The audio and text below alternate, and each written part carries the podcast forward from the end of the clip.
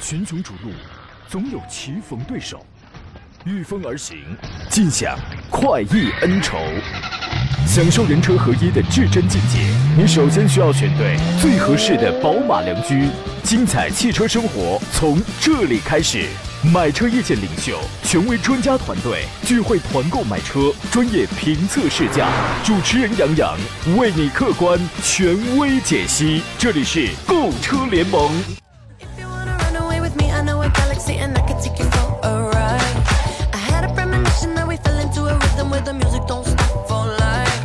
来，诸位，又逢周五，欢迎在礼拜五的上午时间啊，如约收听山东交广此刻开始你开拔启航的专业汽车节目《购车联盟》，我是杨洋，站在周末的门槛上呢，在济南问候全省的朋友啊。忙碌了一个礼拜了，希望这个周末呢，您可以放松一下，休息一下，充充电，是吧？诸位，你有没有发现一个问题啊？就是平时呢都各自上班，下班各自忙，对吧？邻里之间的这个交流确实非常的少，对吧？周末呢都休息啊，可能就见面啊交流的时间会稍微的多了那么一丢丢。我记得我有一次啊，就是敲邻居家门去借东西，正好赶上他们家呢在吃西瓜，然后呢，当邻居把那个我借的东西递到我手里的时候，我张嘴我顺嘴就来了一句“我不吃啊”，当时丢的脸，现在还没找到。哼今天呢，咱们讨论一下选车还有买车这个方面的一些问题。呃，直播间有两路热线电话已经开通了，号码分别是零五三幺八二九二六零六零或零五三幺八二九二七零七零，您可以直抒胸臆。另外呢，还有各种网络互动方式啊。第一呢，您可以在山东交通广播的微信公众号当中选择收听、收看我们此刻的音频与视频的双直播，可以发送文字问题。第二呢，关注微信公众号“杨洋侃车”，新车、二手车方面的互动问题您都可以参与。另外呢，还可以给他发送“进群”两个字呢，就可以加入到我的车友群当中来了。第三，几大短视频平台欢迎搜索并且关注“杨洋侃车”。第一个“杨”是木字旁，第二个“杨”是提手旁，单人旁砍大山的砍，小汽车的车。也欢迎此刻呢陆续进入到我的这个抖音直播间啊，先关注后提问就可以了啊。已经有朋友在开始在提问，大狗怎么样？待会儿咱们说啊。节目最后呢，送出三份奖品，江小红品牌提供的山楂汁，还有果肉饮料啊。咱们稍后请出今天的座上宾，我们先讨论一个问题啊。一台之前因为有问题，后来改过自新的车，诸位，你觉得你会不会接受？或者说你大概会经历多长的时间才会愿意去接受这样的产品？这个事儿说的是是谁呢？是说的是英菲尼迪的 QX 六零这台车呢？诸位可能也都知道，今年三幺五的时候被点名了，对吧？被央视三幺五隆隆重点名了啊！因为什么呢？因为它老款的那个应该是一九款，呃不，应该是一七款，一七款之前的那个三点五升配七档无级变速的。七档 CVT 的那个车型啊，变速箱出现了问题。这个车呢，最早的代号叫做 GX 三五，然后一直演变到后来改成了叫做 QX 六零。包括我还开过几千公里那个 QX 六零的 Hybrid 那个车啊，那么一直都是以纯进口的身份存在于国内的。今日呢，有消息声称啊，全新一代的 QX 六零有望在今年年底啊，在国内生产。呃，不仅有望降低售价，还将搭载跟 QX 五零相同的一个是 2.0T 的 VC Turbo 的一个可变压缩比的发动机，这个大家都耳都耳熟能详了，对吧？关关键是它将首次配备来自 ZF 的 9AT 的变速器。我待会儿我再解释这个 ZF 的九档这个是什么车在用啊？先不说这套动力系统到底匹配起来啊，它的耐久性啊，呃，这个动力爆发会是怎么样的？至少有一条就是 QX 六零接下来看来它将不再用这个 CVT 变速器了啊。那么原因是什么？想必大家也都非常的清楚，因为口碑出现了下滑了嘛。三幺五过后呢，英菲这个品牌全国一个月的销量也就在三四百台啊，这个出现一个大断崖式的这种跳水。换代之后的 QX 六零呢，很可能在轴距上会突破三米，车身长度也将突破五米一，所以说它的尺寸这个是一个非常大的看点。因为纵观一下它，呃，按照这个数据来纵观一下它身边的这个这些对手的话，凯迪拉克的 XT 六是五米零五叉 C 九零是四米九五。现款的 QX 六零是五米零九四左右，啊，所以说呢，如果再拉长一点，突破五米一的话，那么这个尺寸是够大的，包括这个轴距绝对就是超过三米去了，因为毕竟尺寸是摆在这里了。内饰啊，功能方面也有着也有着比较大的这个提高，你比如说将在车内大屏啊、无线互联啊这些方面来丰富自己，尤其是主动安全方面啊，据说呢，新一代的 Propeller Assist 的一个半自动驾驶辅助系统在升级名单名单当中，因为原来啊，我我在很久之前我开那个 Hybrid 的那一款的时候，功能很单一，很老套，内饰的设计风格完全是老 Nissan 的那种风格。原来应该在安全方面只有一个叫做啊、Safety Shield 三六零的那么一个一个一个一个东西吧，它主要是一个雷达，然后配一个影像，非常的简单啊。而且呢，就是新车出来之后呢，除了这个 Pro Pilot Assist 的这个功能之外，还追加了一个叫做 Navigated Highway Driving 啊，你可以理解为是一个高速的巡航的那么一个自动驾驶的功能。还有还有一个叫做 hands off single line driving，就是解字面里字面意思叫呃叫什么叫解放双手单车道驾驶啊，所以说就是高速巡航，解放双手。笔直驾驶就是类似于这样的功能嘛，其实你完全可以把它理解为 Pro Pilot 的一个升级版本，好吧？那么动力方面，这套 2.0T 加 9AT 呢，不得不说，这是日产的工程师第一次尝试这样的搭配，啊，你要说它省油吗？不知道，发动机是省油的，2.0T 的 VC Turbo 这个发动机8比1、14比1，这个是省油的，但跟这个变速箱匹配起来怎么样？这个咱们谁都不知道，对吧？这个接下来我要说这个 ZF 的这个 9AT 在国内是谁在用啊？国内用的不多。在全球谁在用呢？北美用的比较多，路虎、Jeep、克莱斯勒、道奇、菲亚特都在用。国内原来谁在用？它的这个九 AT 的前辈是自由光。国内原来自由光那个九 AT 就是这个九 AT 的前辈。大家都知道，原来自由光的这个九 AT 是吧？挺难挂档的，就是大概是得突破一百二十公里时速的时候才能挂九档，但挂到九档之后，马上它就会掉下来，那个是个 bug，对吧？但是呢。呃，二零一二零一六年的时候，财富呢对于这个九 AT 变速箱进行了一次召回。反正到现在为止呢，因为自由光这样的车呢，包括这个极光那样的车呢，现在买的已经越来越少了。我们不知道在新车上，这个九 AT 有没有去得到一个升级，原来的故障问题有没有得到解决，这个咱们就不知道了。所以我们就只能是我告诉你它的前辈是谁，我们只能，总之到底是骡子是马，年底见分晓啊！大家知道有这么一个车就可以了啊。来，请出今天座上宾是来自济南银座汽车的田道贤、田光老师，你好，田老师。你好，田老师，大家中午好。这个来了挺早啊。嗯，我稍微来的晚点了，主要是太饿了，吃点饭。太饿了，嚯！现在这就开始吃早饭啊？为跟大家更好的服务，吃早饭了。最近早吃饭。你说你这个吃饭喝水，为了给大家更好的服务，我先睡了一会儿，啊，是吧？是吃早饭，对吧？为了给大家更好的服务，我跟旁边那个美女姑娘，我先去交流了一会儿。你说什么都是你，怎么都有理由，就是啊。太好了，你看人上了，大家都就充分能看出来，这个人年少的时候是多么的懵懂无知，多么的清纯。然后，但是人上了岁数吧，是这个是吧？这个脸皮是怎么都戳不厚，你知道吗？都这个戳不透啊。这个来，咱们直接来看各位的问题啊。待会儿咱们再说几个新车型的事儿。梦这位朋友问的是杨哥，讲一下帝豪 S 值得买吗？帝豪 S 是刚刚出来的一个很小的一个 SUV，尺寸跟那个 GS 差不多。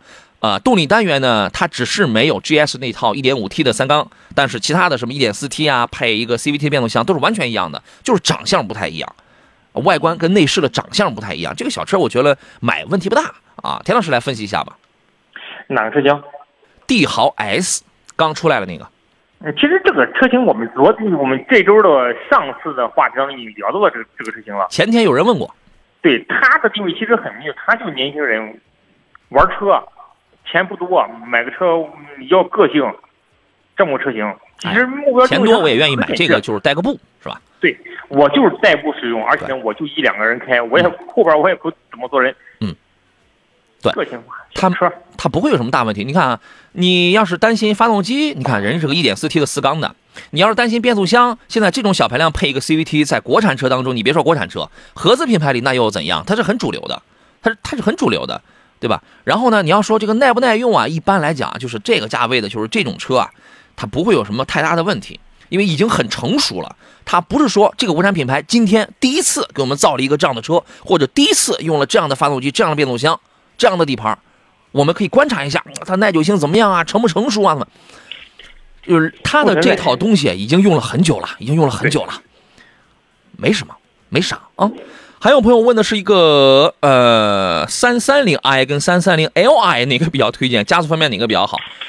标轴还是长轴？我觉得这个属于是一个因人而异的问题啊。你会听到很多的声音说这个短轴啊，或者我们习惯叫这个标轴吧，它的这个整体性会更强，对吧？这个尾部不拖沓是吧？操控性会更强，但是那你就牺牲牺牲一部分这后排的这个实用空间而而已嘛。啊，这个我觉得你选谁都行，就看你喜欢哪个空间哪个实用性吧。田老师有什么意见？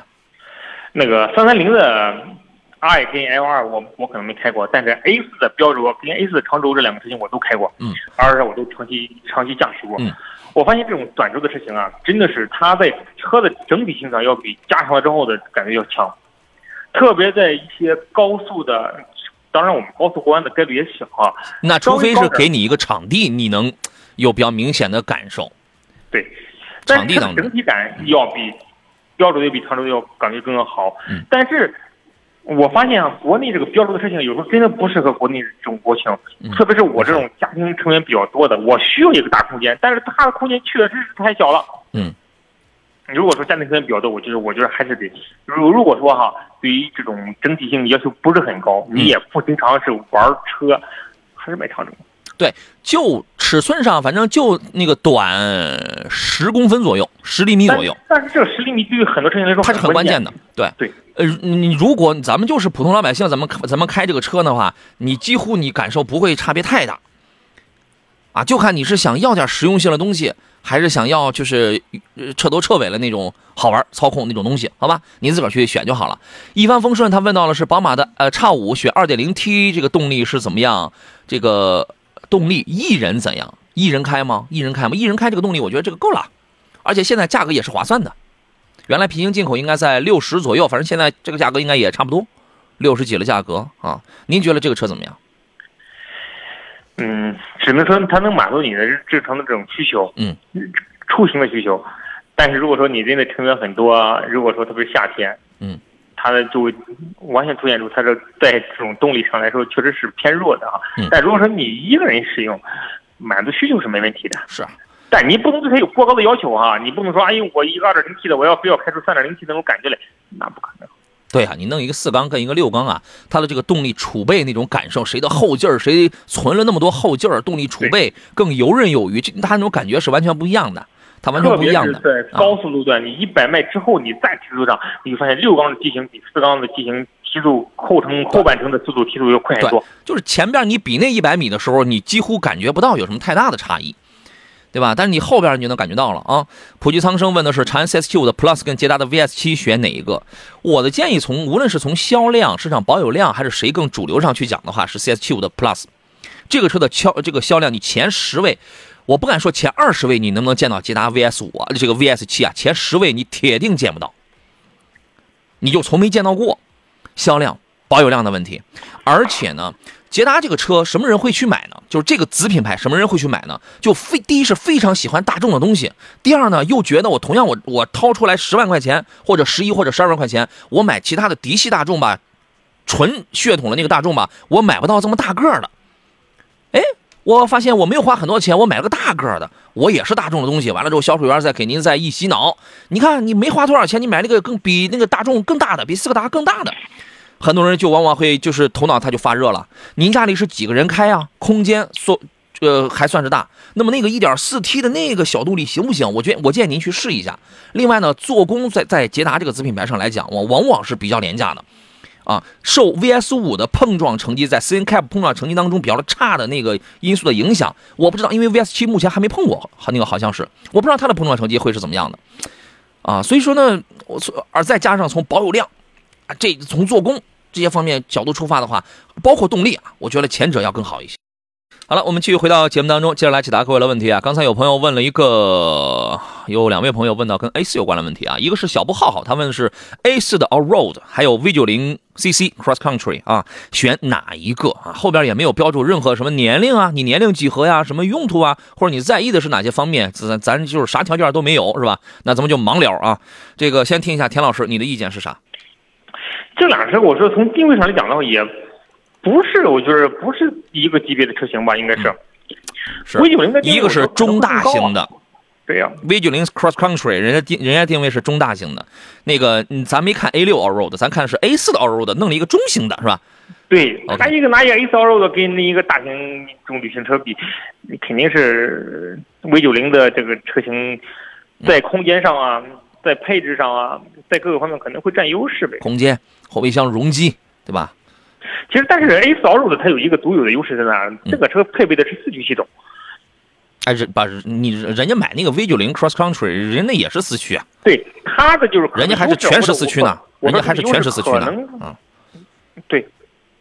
但如果说这两个车型，我觉得放在一块对比的话，我觉得有时候没法很难去说。但是如果说哈，你的家庭成员不多，你想买一台就是我觉得操控性好玩的车，嗯，A 四 Allroad 它符合这种特点，就是嗯你这个车呢开起来整体感很强，因为大家知道 A 四 Allroad 它属于这种标轴的车型，一百八十五千瓦的，它是三十六岁，家用，基本就俩人，基本就俩人，还是蛮年轻的年龄啊。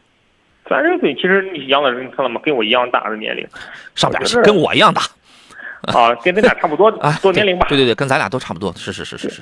这个年龄，我觉得其实你你有没有发现 V 九零的这个车型稍微来说它偏年龄偏大一些，它在哎对外形设计上老气我一些，非常理解，我非常理解，基本都是老领导是吧？对对对，嗯，退休的老领导。对对是。退休老领导买台车旅行买 V 九零，但是年轻人喜欢活力的 A 四的 Allroad，我觉得挺好，因为这种标准的车型啊，带给你的就是这种整体感会更强。嗯，而且个，而且我因为我开 A 四 Allroad，我开了很长一段时间，嗯我发现这个车的它比国产的车型带给你的这种车的整体感，嗯包括方向盘的轻盈程度，是国产车没法比的，特别在提速上，嗯非常的棒。我觉得两者两者的在驾驶感受的方面，这个区别不大。在四驱能力方面呢，反正你也都不可能拿它去那个豁去豁车，对，都不能豁车哎。它都豁不了车，因为本身这种车长啊，它的通过角也比较的小，而且它这种旅行车配这种四驱系统啊，就是应对一般的这个复杂点的路况，这个就可以了。呃，CC 呢比较好，给你配一个全时四驱，那个 A 四那个应该是个适时四驱的，是吧？但是它是电子四驱，哎，但是电子实时四驱，但是整体效果应该相差不是很大。但是呢，两个车从级别上，从从这个车风上，差别还是蛮大的。确实，A 4的 Allroad 呢要更年轻化一点啊。V 9 0的 CC 从我身边我所接触到的什么同事啊、什么朋友上来讲，买这个车的年龄确实稍微偏大点啊，确实稍微偏大一点。呃，驾驶感受这块整体相差并不是很大。虽然你是一个 2.0T 一个七档湿双离合，我是一个 8AT 2.0T，但整体感受相差，因为也不会有人拿这种车去比操控。尺寸级别上去讲，V90CC 确实要更大一点，价格相价格相近，没差几万块钱啊。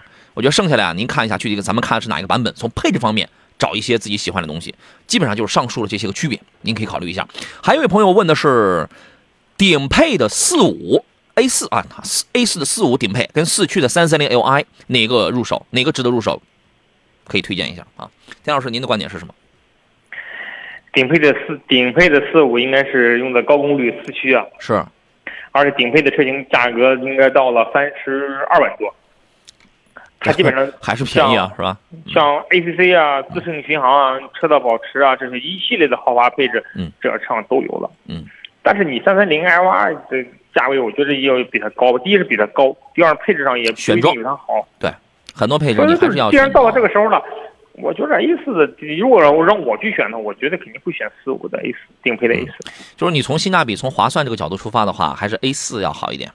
啊，对，因为它但是第一 330i 你是四驱，嗯第二，你满足我对车的所有的要求，我嗯应该有的所有的安全配备，这个车上都都都有了。你觉得三三零那个长轴，三三零长轴你看了应该也是四驱版本，他看了应该也是 X Drive，你觉得它的比 A 四好的地方有没有？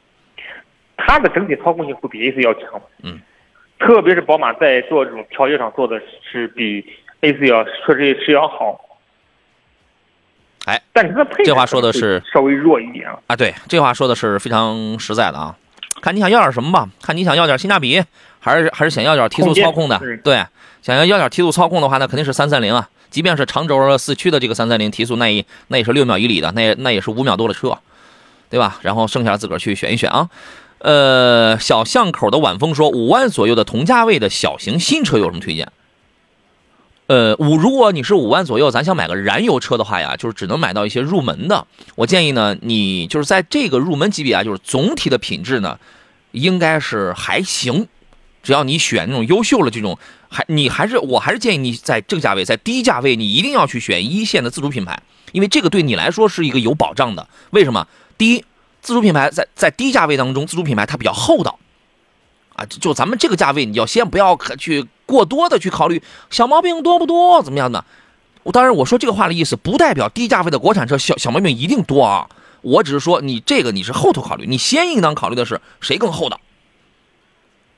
你你先你先攥在手里的东西更多，这个我所我所指的这个意思，并不是单指配置跟尺寸啊。那那那那就那样的话，我就太肤浅了，对吧？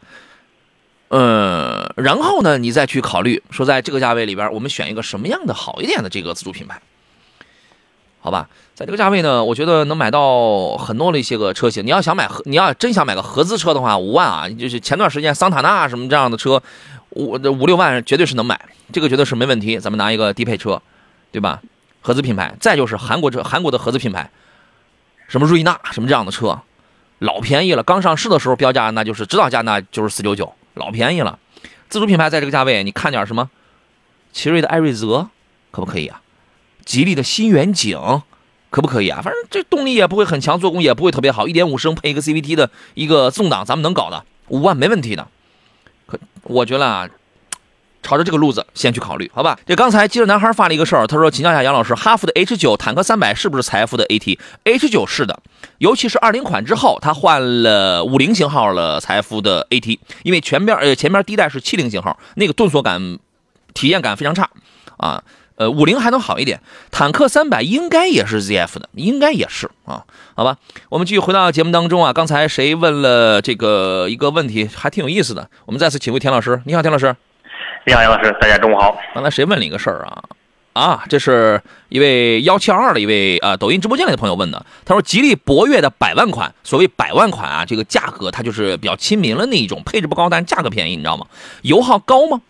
因为它是这样，原来最早用澳大利亚 DSI 的变速箱的时候，那个时候油耗高一点，市区油耗我估计得干到十二升左右吧。后来换了韩国现代派那个派沃泰了嘛，这个油耗它就低了，市区油耗应该在十个多，十到十一升之间，应该差不多。但是也不排除有开的高的主啊，这个油油耗这个问题也别老老埋怨那个什么车啊。它和缤越的 1.4T 猎手版选哪一个？谢谢。你看，两个长得不一样，一个年轻，一个稳重，俩人开的不一样，因为它年轻，它紧凑。所谓紧凑也预示了这俩车级别不一样，所以它更好开，嗖嗖的是吧？你来，请田老师分析一下这个问题。对，两个车型其实是是不一样的哈。博越的历史可能会更长，博越在吉利当中出的年头也最早，也是最早的。对，所以说它的定位其实当时是作为吉利的旗舰车型出现在了这种吉利的序列当中。对的。一个博瑞，一个博越嘛，当时是作为吉利最高端的对的车型，当年的最高端是吧？对，所以说就它的定位一定是属于是中大型的 SUV，它的定位呢可能会更高。你那它的动力配备的也能看出来，一点八 T 的这种这种动力，后来二点零 T 啊，西克是二点四的这种这种动力，嗯，所以说就是它的定位肯定是会更更高的。但是缤越呢，好，这样啊，咱们先进广告回来说。群雄逐鹿，总有棋逢对手。御风而行，尽享快意恩仇，享受人车合一的至臻境界。你首先需要选对最合适的宝马良驹，精彩汽车生活从这里开始。买车意见领袖，权威专家团队聚会团购买车，专业评测试驾，主持人杨洋为你客观权威解析。这里是购车联盟。来，各位，十点三十一，咱们快速继续回到星期五为您直播的购车联盟的节目当中，我依然是杨洋啊，咱们就是快速的加叙加意来解答各位的一一些个问题。您看好的是什么车？想聊一下这个车怎么样？拿不定主意的，欢迎都跟我们来做深入的一些呃实打实的深入的这么一些探讨啊。直播热线是零五三幺八二九二六零六零或八二九二七零七零。另外呢，您还可以给我发微信，还可以在这个我们微信上还可以看音频与视频的直播，还可以进入到我的这个抖音直播间，多种方式您都可以啊。座上宾呢是济南银座汽车的田道贤田老师，你好，田老师。你好，杨老师，大家中午好。刚才那个博越跟缤越，您接着说。缤越不用说了哈，缤越因为它是后来出的产品了，而且从产品定位上来讲的话，缤越的价格也会更低，它拉低到了七八万这么的一个入门级价格，可能高的可能在十万左右。嗯，对，对，八万多的七八万这么这么一个价格，它说所以说两个车型的定位是完全不一样的，所以面对的用户群体肯定就不一样。嗯，你比如说你是年轻的群体，或者是你的预算就在八九万块钱去买台车。我在于代步使用，比如上下班使用。嗯，其实缤越是一个比比较不错的选择。但如果说你的预算提到了十万以上，甚至十二三万、十三四万这个价位，而且我是全家出行，嗯，我作为我家庭的第二部车，甚至改车型用车，我推荐你买博越，因为博越的话会能满足你全家的这种对车的需求，不管是空间啊、它动力啊，它都全满足。这种感觉就像极了，咱们抛开价格不讲，这种感觉像极了我们抛开价格不论，有人喜欢小公寓，有人喜欢大平层那种感觉，是吧？对，所以博越就属于你改善型新住房了。你你你你可能有一辆车，你想再换一辆车，换辆大点的，你你买个博越。但缤越呢，可能往往是作为第一部车你你出现的，它满足你的就是日常的这种代步需求。哎，讲好开的话呢，我觉得缤越开起来要更灵活一些。对，它动力这个操控啊什么确实要更好一些，那个底盘那个扎实程度就要更好。博越呢，它的调教呢就开始像比较侧重于舒适性了。嗯，这个操控也还行，但是确实它跟缤越它是两种路子，你知道吗？缤越更年轻，性格更鲜明一些，好吧？从实用性角度考虑，这个就完全足够了啊。顺其自然问的是宝马 i 呃宝马二点零的 X 一怎么样？这个车直接买就好了，没有没有什么大的问题，噪音大点就大点。宝马七系也它也它也那样，七系噪音也很大啊。打桩机的问题是，你好杨仔昨天去看了比亚迪宋 1.5T 四驱高性能版，好家伙，比亚迪宋这车你都搞一个四驱的高性能版，这这个预算真的是好充裕了啊！还能兼顾省油吗？这个车本身油耗也没有特别高啊。您对于这个车是什么评价呢，田老师？能够买到宋的 四驱的最高配版本的，一定是对车有特殊需求的用户。一般人不会看到这个配置的。对呀、你这玩意儿，你这个这个钱咱买点别的不行吗？是吧？但是他可能往往很喜欢啊、他一定是喜欢有他喜欢的东西啊。嗯。而且这款车一定是有很多的优惠的东西摊在里面。嗯。嗯，行吧，满足日常需求，而且还有一定的驾驶乐趣，不错的一款车型，可能稍微费点油啊，油耗大概能能在多少？它就这么个排量，油耗不会高太大的。八九个油，十个油。这还高啊，大哥，这还高吗？你你能你能找出现在有多少车来？现在呃上来就给你五个六个油了，那这种车，那你都得买着贵。现在往往现在就是大家老百姓一提油耗高啊，一低，现在特别在现在技术加持之下，他们觉得哎呦，原来一滴十个油觉得挺省油了吧？嗯现在一滴十个油，哎呦，这么费油呢？对，好吧，PTS 发了个微信，就一句话说临沂能帮砍价吗？你猜？一片蓉儿问的是雪佛兰的开拓者怎么样啊？选择哪个版本配置？开拓者这个这个车呢，我个人觉得就没有什么太大的问题。它最大的问题就是刹车是贼拉软，刹车太软了。你去看一下，然后你就明白我所指的是什么意思了。具体选哪一个配置版本呢？这个车我觉得能买能买四驱，肯定这个是最好了，对吧？然后根据自己的预算，看看买哪一个配置，你觉得价格是能接受的，配置上你也觉得是能舒服的，这个就可以了。买回来之后呢，因为它的刹车，据据我了解，四 S 店它是改不了的。呃，它也没有相应的一些个东西。那你出来之后呢，我建议你要么是适应这个车，要么是最好是改一改，好吧？一个是它，一个是那个别克昂克旗啊，刹车确实是非常的软。嗯，兰兰问缤智的安全系数不高，打了一个问号。怎么说呢？因为这样的小车呢，也就适合 城市代个步吧。你不能说它安全系数不高，反正就就那么回事吧。啊，你还能指望它怎么样啊？田老师怎么看这个问题？我们说的它的安全系数不高，指的就是相比于博越这种车型来说的话，它可能会在安全配置上可能会少一些。嗯，但是您继续。基本的这种安全的配置，这个车还是有的，它满足你正常的需求，那是没问题的。它一定是符合国家标准的，但是不一定高于国家标准多多少。对，我可以这样理解，对吧？这样说你也能听明白，就是该给你保护人员的这个笼式框架应该是都是到位的，但是一定不会像某些车用的钢材那个用超高钢那种比例那么的高，因为你用那么的高的话，那那这肯定它它这个重量上来了，它凭什么它就省油啊？你以为它的发动机技术它都很牛，然后靠发动机去那个省的油啊？十几万的谁的发动机比谁的发动机差呀？对吧？然后呢，你当然你可以去参考一下，你比如说 C N Cap 啊或者中保研的那那些个碰撞成绩，这个都没有问题啊啊，他可能是女士开开刚拿驾证给推荐几款，呃，我建议您找个稍你找个稍微懂车的人来问一下，你找个稍微懂车，你这个东西啊，你的预算，你的车型，你想要什么样的车，这叫条件。这叫条件啊！我们有朋友直接就去就艾特他说，网上有缤智跟吉利缤越的碰撞，他铁定碰不过缤越，这个这个是铁定的。说让吉利缤越给撞残废了，当然也有可能是角度的问题啊。还有朋友问的是，宝马的三二五 Li、三二零 Li 怎么选？相差三万值吗？什么时间入手比较好？因为现在啊，宝马的这个受芯片短缺的这个影响还是比较严重的，再加上呢，一直宝马三系也好，五系也好，价格相对来讲在 BBA 里边。它现在的价格比奔驰还坚挺呢。什么时间呢？我觉得最早也得是第四季度有有望，第四季度有望芯片充裕了，这个价格可能再往下再降一点啊。我我只能说是有望，但咱也说了也这个不敢是吧？嗯，因为本身等下去时间也是个成本啊，煎熬它也是个成本，对吧？三二五跟三二零差那几万，我个人觉得还是值的，还是值的。动力不一样了，配置不一样了。功能也不一样了，它不，它这些东西那还不值个三万块吗？是吧？田老师怎么看这个问题？如果纯预算充足，一定买三二五。多了几千瓦的功率，你会发现这个车子整体感就完全不一样了。嗯，整个车的感觉就会不一样，就你会发现就是两款车型一样。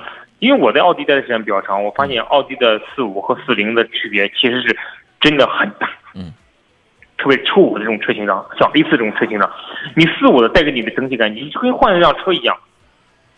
所以说预算充足还是买三二五。我好多年前啊，我就开始举那个例子。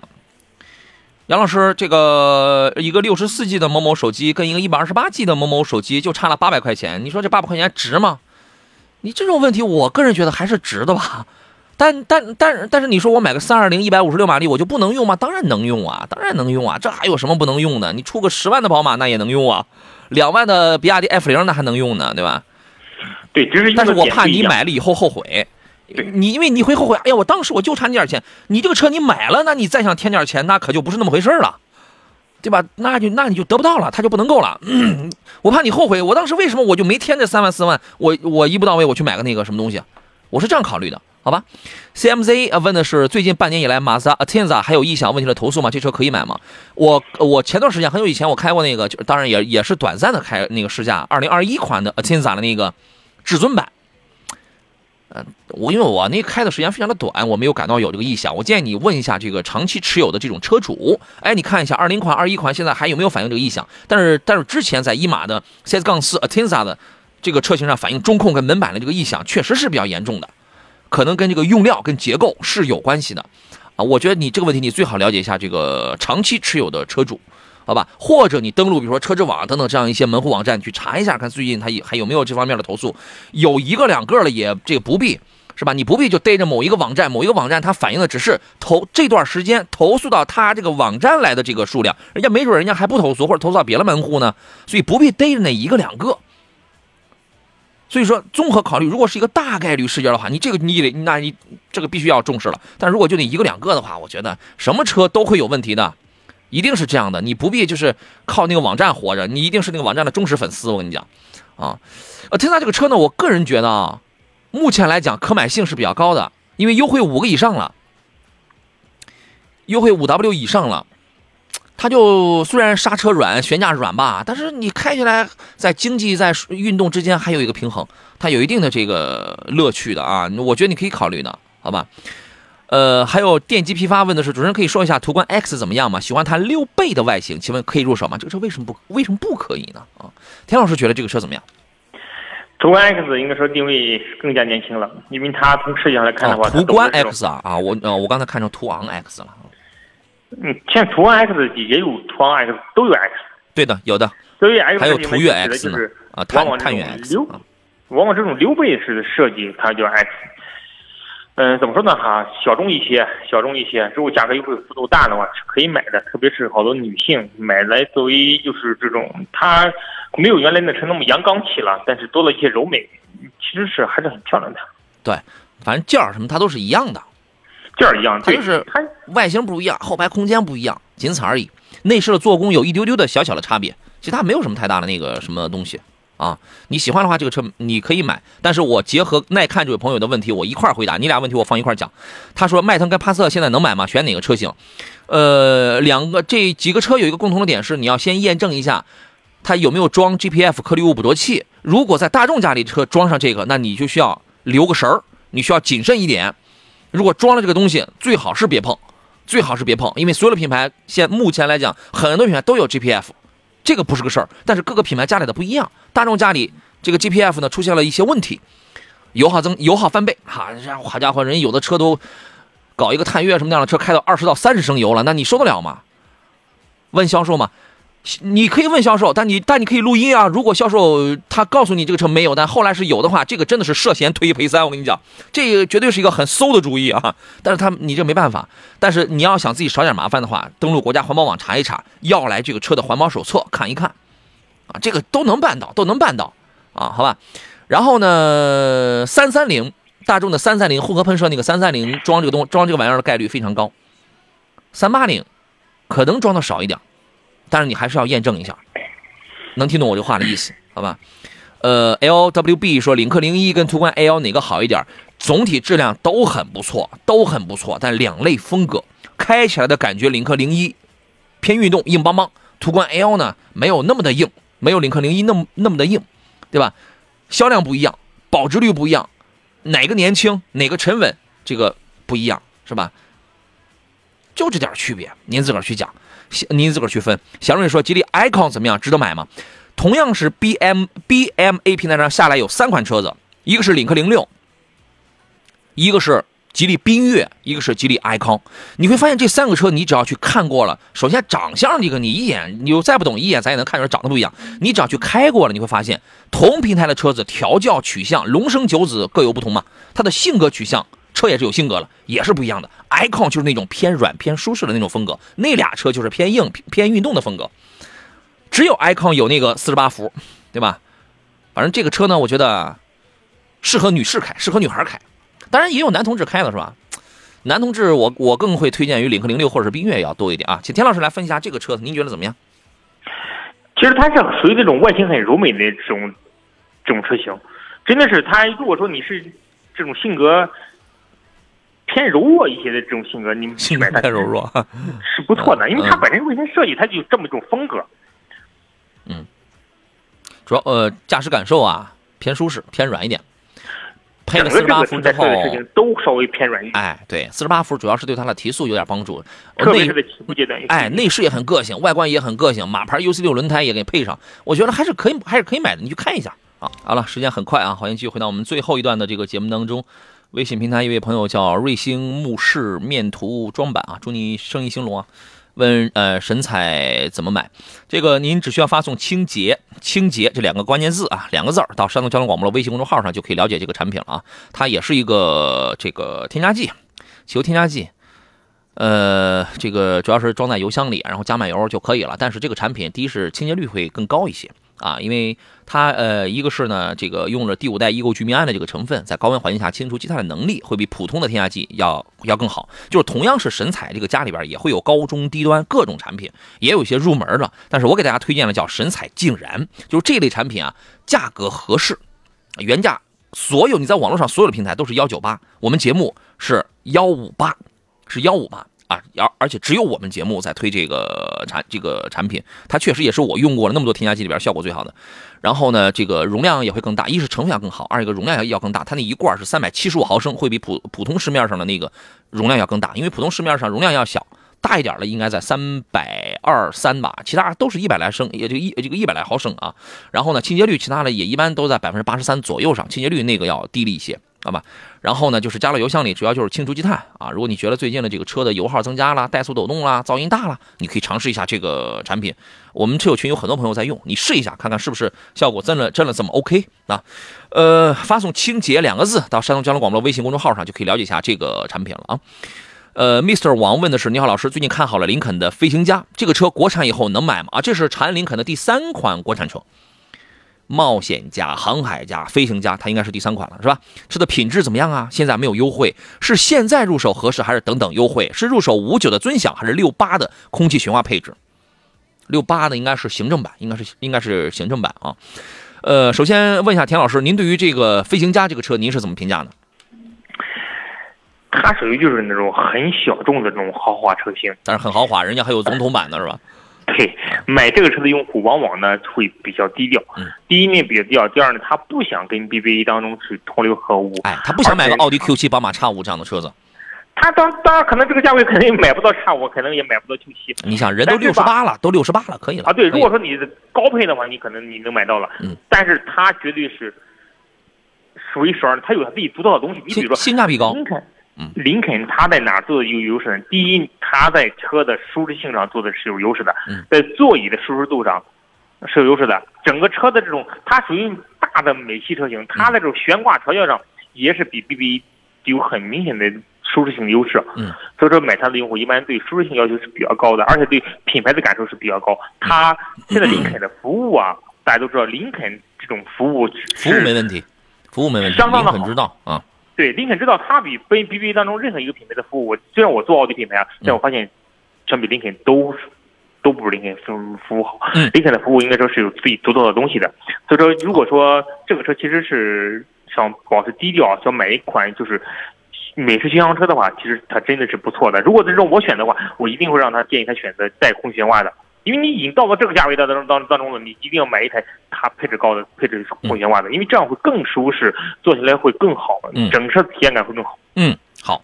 首先，我是认可这台车的，因为它的性价比非常高。因为你看啊，我们花六十来万，我们呃无论是 BBA，我们就搞一个 2.0T 的了。但是飞行家呢，现在啊，三点零 T 嘛，三全系 3.0T 的 V6 配了配福特现在在国内能最拿得出手的十档的啊，现这个现在咱们不叫福特了，叫长安林肯吧，在国内最能拿得出手的十档的这个手自一体的变速器。虽然油耗大一点，因为它排量它是摆在那儿，但是给你用的东西还是不错的，还是蛮厚道的。再加上配置做工极其豪华、极其丰富，所以这个就体现出它既低调，然后性价比它又很高啊。然后呢，再说回到那个，它还有它还有个问题，国产的质量行吗？这个需要用时间去检验。目前来讲，都造到这个价位的车，目前来讲应该是不会有，预计不会有什么大太大的问题。第二一个问题是现呃现在没有优惠，是现在买还是再等等？我觉得这个第一要看你的财力。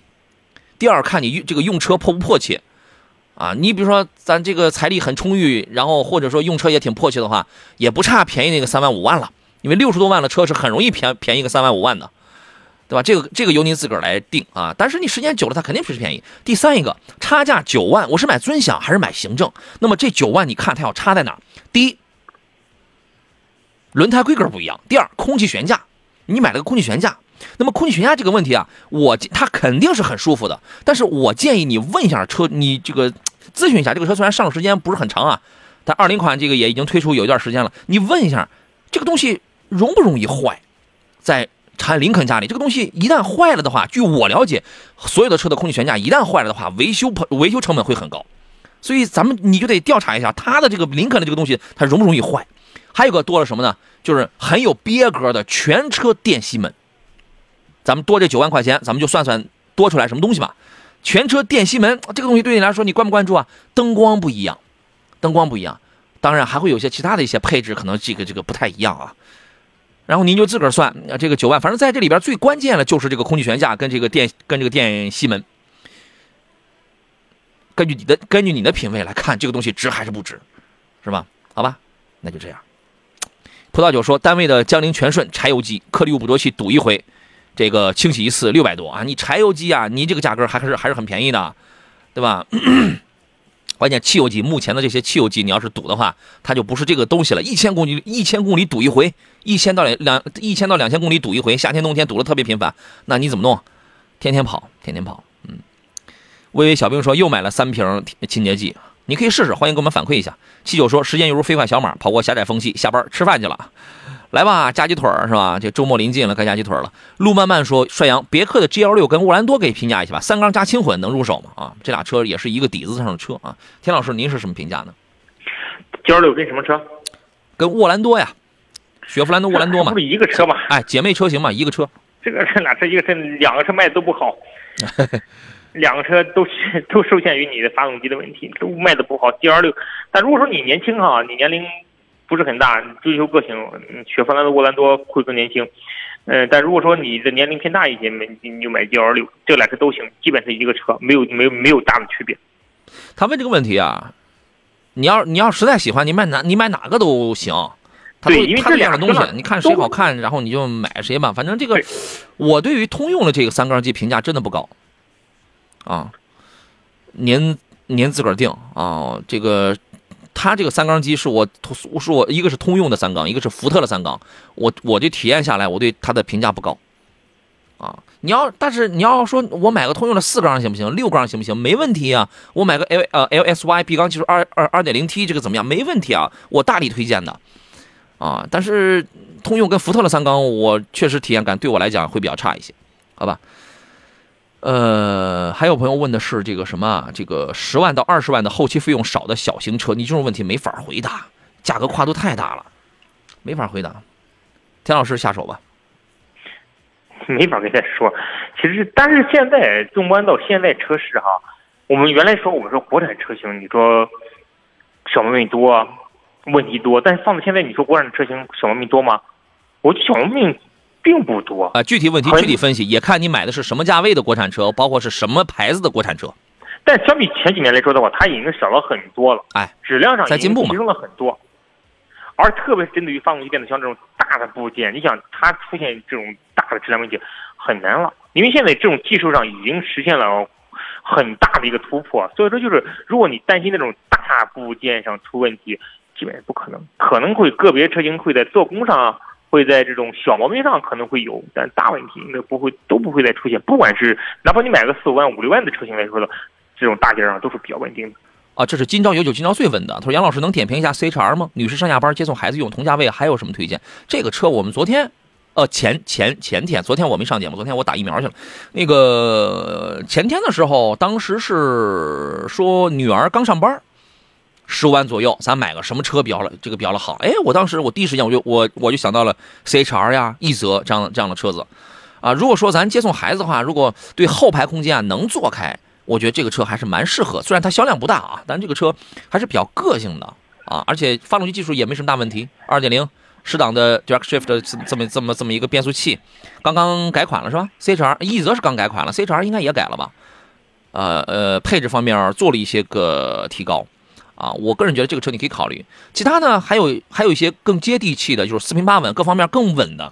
你比如说保值也很好的，你可以考虑点呃日产的逍客呀，或者保值偏差但是颜值操控还都不错的马自达的 CS 杠四啊，这些都挺适合女士开的，都属于是一种紧凑型的这个 SUV 吧。啊，田老师还有没有补充？其实我我们那天说完这问题之后啊，我在路上我特意关注关注 C 叉，真的这个车型它是一个非常有个性化的这种车型。嗯。真的很有个性。你如果说真女孩作为代步用的话，买它行。而且这款车，你说它保值差吗？它保值其实并不差啊。因为我本身从事二手车行业，我发现它的保值是非常的好的。是吗？对，所以说它符合丰田车的一贯的特点，就是整个丰田系列保值都都不错。嗯嗯嗯，好吧，这个你可以。特别是二点零配十档变速箱，这个很稳定。对，这个车呢，我原来我我第一次开是在一个场地赛中，嗯，提速。呃，速度攀升呢，不算是拖，不算是多快，但是它是那种比较平顺的这种性格嘛。我觉得女士开是完全是足够使用，悬架有点软，但是我那是场地赛，对吧？咱们正常家用啊，大家基本上都是跑直线，直线加速，直线刹车，基本都是直线多，是吧？你就你就过个弯那你也不可能以超过什么这九十公里时速去那个过弯去。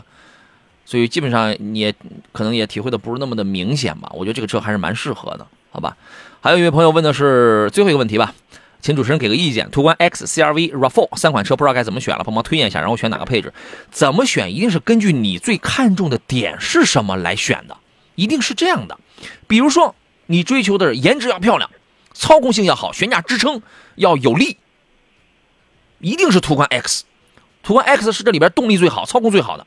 悬架支撑最有力量的，然后你剩下那俩日系品牌，可能时间久的话，保值率稍微好一点。但途观途观的保值率好，途观 X 保值率它就这个就不一定好了，对吧？这个经济性来讲的话，那俩要有优势。最最省油、最省保养的是 RAV4 二点零升的就可以了。但是十九万多的那个次低配才可能才有货，十七万多那个不一定有货。那么这个价位的话，一点五 T 的 CRV 配置要比它好，动力要比它好，就看你怎么去取舍。但是油耗跟养护费用要比它要贵一点。可能我说的比较快，但是希望您能听明白，是吧？一定是根据你最看重的点在哪里，再去决定选什么。很多就是我没想明白该选什么，那是没想明白自个儿想要什么，好吧？今天时间关系，咱们节目就要到这儿了。再次感谢来自济南银座汽车的田道贤田老师来做客，咱们下周见。好，再见。好嘞，拜拜。节目以外的时间呢，各位可以搜索微信公众号“杨洋侃车”，可以留言提问啊。呃，新车的、二手车的问题，您都可以呃在这个方面来找到服务。呃，短视频平台呢，您可以其他短视频平台，您都可以搜索“杨洋侃车”。第一个“杨”是木字旁，第二个“杨”是提手旁，单人旁，侃大山的侃，可以找到我们。另外，还有朋友喜欢回听我们绿色版无广告的节目，欢迎在喜马拉雅平台搜索“杨洋侃车”来找到，来选择回听就可以了。我是杨洋，祝各位周末愉快。下个啊不，这个咱们轮不到下个周一，明天是凯文老师给大家来这个值班啊。然后礼拜天我来值班，那咱们就下回节目再见，拜拜。